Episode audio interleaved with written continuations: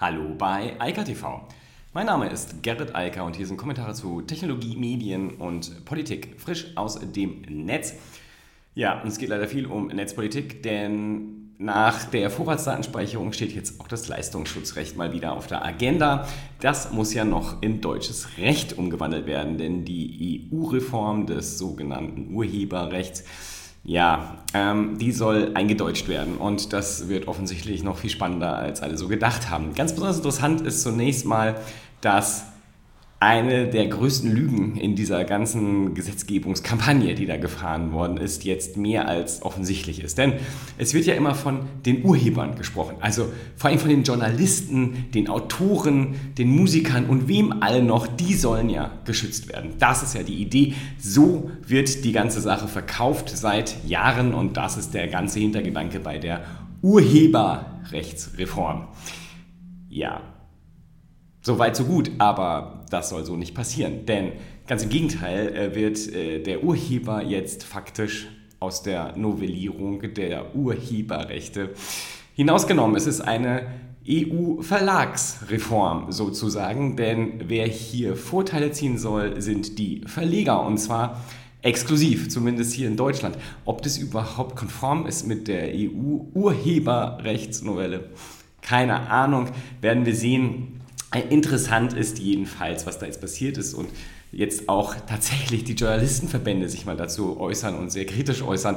Ja, das wäre den Journalisten und den Journalistenverbänden vielleicht besser vorher mal und während der Gesetzgebungsverfahren eingefallen. Aber da hat man lieber mit äh, den Verlegern das Liedchen gesungen von der schönen Urheberrechtsreform, die nie eine war und wo alle Kritiker von Anfang an gesagt haben, das ist ganz offensichtlich keine und jetzt ist es mehr als deutlich, denn der, Referendum, äh, der Referentenentwurf, der jetzt ähm, in den Bundestag eingebracht werden soll, vermutlich, der sieht den Urheber faktisch eigentlich nicht mehr vor.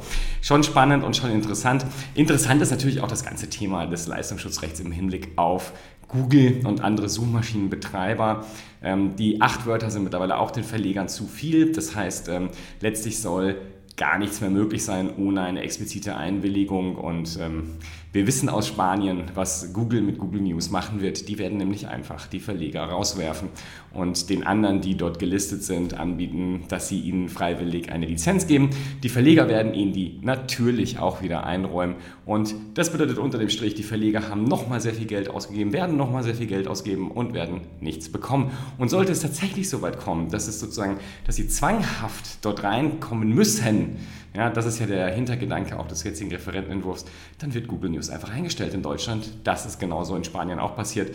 Ich bin mir sehr, sehr sicher, also nahe 100 Prozent, dass Google keinen Cent an die Verlage bezahlen wird. Und zu Recht, denn wer anderen Leuten einen Dienst erbringt und dafür auch noch bezahlen soll, der bringt den Dienst nicht mehr. Das ist ganz einfach.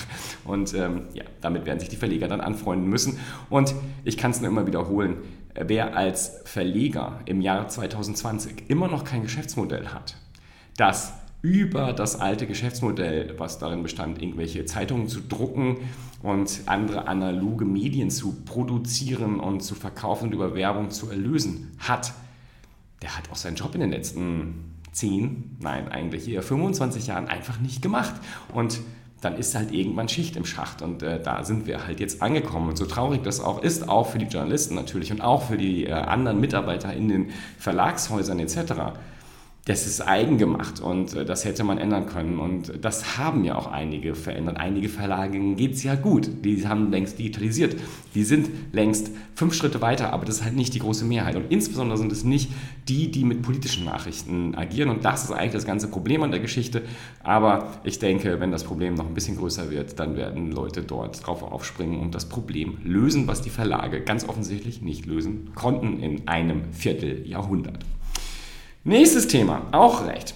Das Bundeskartellamt hatte ja Facebook ziemlich klar gesagt, ihr verstoßt hier gegen Wettbewerbsrecht, ähm, äh, indem ihr Profile bildet.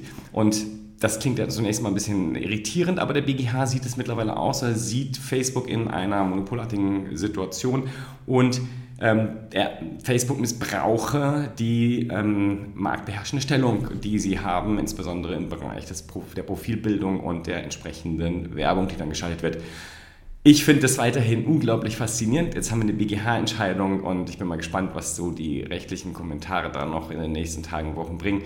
Ich finde faszinierend, dass das bei Facebook angewendet wird, weil wenn das bei Facebook der Fall ist, dann ist es bei Google ja zehnmal der Fall. Die sind nicht nur mindestens genauso gut im Profilbilden, sondern viel, viel größer und beherrschen den Markt tatsächlich. Dagegen ist Facebook ja eine kleine Nummer. Ähm, ich bin jedenfalls sehr gespannt, was, wie sich das weiterentwickelt und was da als nächstes passiert und auch wie Facebook darauf reagiert. Ja, und dann haben wir das Thema, das hatten wir auch schon mal hier in Deutschland, jetzt haben wir es gerade im US-Kongress, glaube ich. Ähm, ja. Ähm, die Republikaner möchten gerne Verschlüsselung, vor allem gute Verschlüsselung, also End-to-End-Verschlüsselung, äh, Ende-zu-Ende-Encryption verbieten. Denn, oder, nein, nicht, sie wollen es nicht verbieten, aber sie wollen eine Hintertür. Ähm, da sind wir wieder bei dem Thema. Äh, unser Lieblingsinnenminister Seehofer möchte das ja auch ganz gerne haben. Ähm, was offensichtlich diese Menschen verkennen und äh, auch nicht verstehen wollen, ist, Wer Hintertüren schafft für die eigene Mannschaft, der schafft Hintertüren für alle. Und das bedeutet, dass auch die Bösen äh, dann diese Hintertüren nutzen werden. Und das bedeutet, alle leiden darunter. Alle Bürger, alle Unternehmen, die Gesellschaft und Wirtschaft im Ganzen.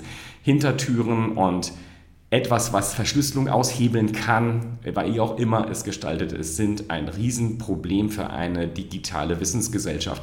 Wer das auch im Jahr 2020 nicht verstanden hat, der ist letztlich genauso überflüssig wie diese Verlage, denn das ist halt etwas, was man mittlerweile wirklich verstanden haben sollte. Und ja, ich kann immer nur wieder sagen, ich tue mittlerweile alles aus Prinzip äh, immer stärker zu verschlüsseln, äh, damit es immer schwieriger wird, das äh, nachzuvollziehen, was ich tue. Und das hat eigentlich nicht mal etwas damit zu tun, was ich mache, sondern mir geht es darum, dass andere nicht sichtbar sind, die Verschlüsselung wirklich brauchen. Journalisten zum Beispiel, die in autokratischen Systemen agieren und von dort aus berichten. Ähm, allerlei andere Menschen, die ja, in ihrem Leben bedroht sind, wenn gewisse Informationen rauskommen. Und ähm, ich trage einen kleinen Beitrag dazu bei, dass mein Internet-Traffic halt auch verschlüsselt ist und so gut wie möglich. Damit sehe ich auch immer verdächtig aus und mache viel Arbeit für andere Leute, die dann bei mir nichts finden. Das ist schön. Ja, und damit sind wir bei einem Thema, was überhaupt nicht schön ist und das ist auch sehr, naja, sehr politisch in gewisser Weise, aber noch nicht politisch äh, bearbeitet so wirklich. Es gibt ja auch hier in Europa die Ideen, wie sollen künstliche Intelligenz in Zukunft geregelt werden. Ähm, die Ideen dazu, ich habe schon darüber gesprochen, finde ich noch sehr unausgegoren, vor allem weil Sachen geregelt werden sollen, die es nicht gibt. So, jetzt gibt es aber... Ähm, Überlegungen dazu, und das ist so absurd, dass man es fast gar nicht sagen möchte. Ähm, ja, eine Verbrechensvorhersage äh, auf Basis von Gesichtern zu machen. Wer so sich so ein bisschen mit Geschichte auskennt, dem fallen dann sofort so Teile der deutschen Geschichte ein, vor allem die der 30er Jahre und 40er. Ähm, da hat man auch gedacht, dass man an äußeren Merkmalen den Verbrecher erkennen kann. Und da gibt es jetzt Leute, die möchten das gerne durch Gesichtserkennung und KI dann automatisieren, um schon vorab die Verbrecher aus dem Verkehr zu ziehen. Ähm, äh, ja, ich weiß gar nicht, wie ich dazu sagen soll, außer ähm, dass es unglaublich ist. Es haben sich jetzt sehr, sehr viele Forscher, über 1000 Forscher aus dem Bereich KI vom MIT, von Harvard, von Google und vielen anderen großen Unternehmen dazu geäußert und gesagt, das werden sie auf gar keinen Fall unterstützen, lehnen es rigoros ab und es ist einfach blanker Rassismus und unglaublich dumm im Regelfall, was dabei dann herauskommen würde. So etwas zu unterstützen ist nicht zu rechtfertigen in keiner Form. Übel ist, dass wir solche Diskussionen überhaupt führen müssen, denn sie sind so offensichtlich, äh, dass, also das Ergebnis dieser Diskussion ist so offensichtlich, dass man es halt direkt vorwegnehmen kann, was diese Wissenschaftler jetzt machen. Aber die Gesellschaft muss sich damit äh, beschäftigen und das ist ein Riesenproblem, denn für viele Menschen ist das Thema Artificial Intelligence, AI oder künstliche Intelligenz, KI, so weit weg, als wäre es aus einem Science Fiction und ähm, äh, völlig ja, nicht real und nicht diskussionswürdig. Das ist sehr diskussionswürdig und ähm, es ist wichtig, dass darüber diskutiert wird. Das passiert zu wenig, auch im politischen Bereich. Da geht man dann eher einen Schritt zu weit hier in Europa und will schon Sachen regeln, wie gesagt, die es nicht gibt. Das ist äh, enorm dumm, äh, weil man kann nichts regeln, was es faktisch nicht gibt und sozusagen sich lustige Gedankenkonstrukte da aufbauen, was man dann irgendwie regeln möchte, wenn es das denn geben würde. Was man regeln muss, sind die Dinge, die vorhanden sind und darum müssen sich äh, Politik und Gesellschaft und Wirtschaft sehr intensiv kümmern, denn sonst passieren üble Dinge, die wir alle nicht wollen und die es in der Geschichte in der einen oder anderen Form auch schon gab. So, jetzt mal zu einem nicht politischen, entspannteren Thema. Instagram.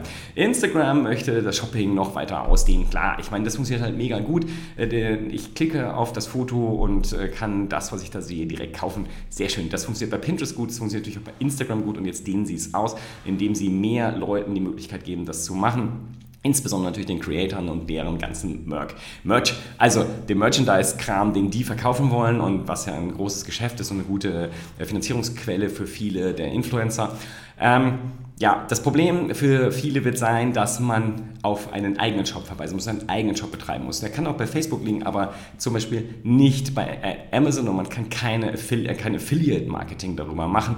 Das war sozusagen vielleicht auch der feuchte Traum von einigen äh, Influencern und anderen äh, E-Commerce-Anbietern, vor allem die halt, diejenigen, die viel Affiliate-Marketing machen. Das wird so aber nicht kommen.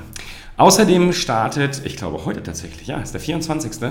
Heute startet auch in Deutschland Instagram Reels. Reels, das hatte ich schon mal vorgestellt, das ist der TikTok-Klon. Den hat Instagram in Brasilien und anderen Ländern getestet und jetzt rollen sie es langsam aus, auch hier nach Deutschland. Wir werden jetzt sehen, ob ein Klon auch so wie damals bei Snapchat die Stories, die Instagram und natürlich dann Facebook, WhatsApp, Facebook Messenger und alle anderen Dienste von Facebook integriert haben, stoppen können oder ob TikTok einfach weiterrollt. Meine These, habe ich schon ein paar Mal gesagt, das ist alles viel zu spät. Also anders als bei Snapchat, wo als, als Snapchat noch, ich glaube, so etwa knapp unter 300 Millionen Usern hatte, da hat Facebook knallhart und zwar ein sauberen Klon hingestellt und gesagt, hier, das können wir auch, das könnt ihr bei uns machen und äh, die Story ist auch schön oben in der App und sogar in der Web-App und überall äh, beworben, damit wir das auch nutzen und das ist dann auch genau so passiert. Jetzt ist die Situation natürlich so, TikTok hat äh, vermutlich äh, weit über 1,5 Milliarden User weltweit, äh, mittlerweile vielleicht sogar schon zwei oder mehr Milliarden. Das heißt, die sind schon größer als Instagram und jetzt das zu kopieren, ja, jetzt ist man nur noch der Zweite. Das hätte man so spätestens Mitte 2018 machen müssen. Aller, aller spätestens Ende 2018.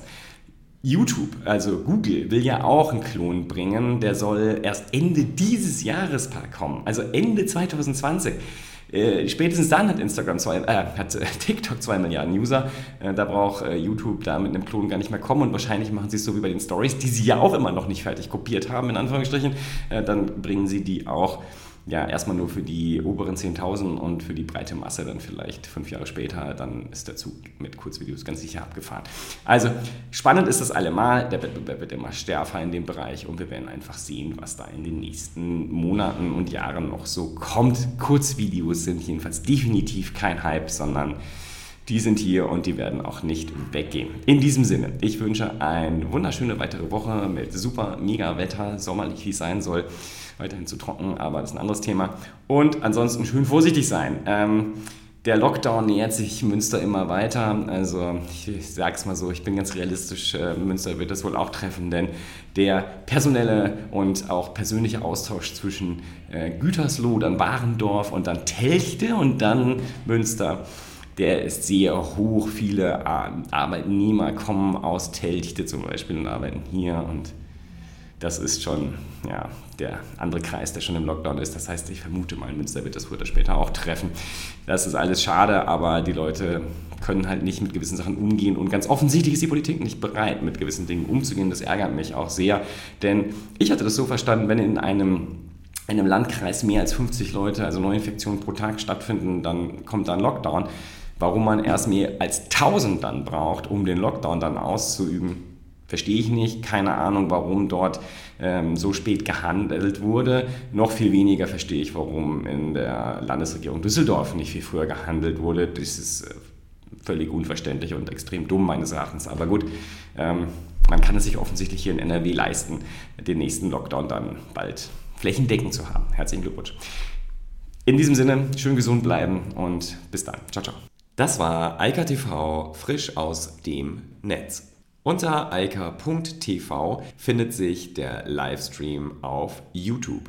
Via eika.media können weiterführende Links abgerufen werden. Und auf eika.digital gibt es eine Vielzahl von Kontaktmöglichkeiten.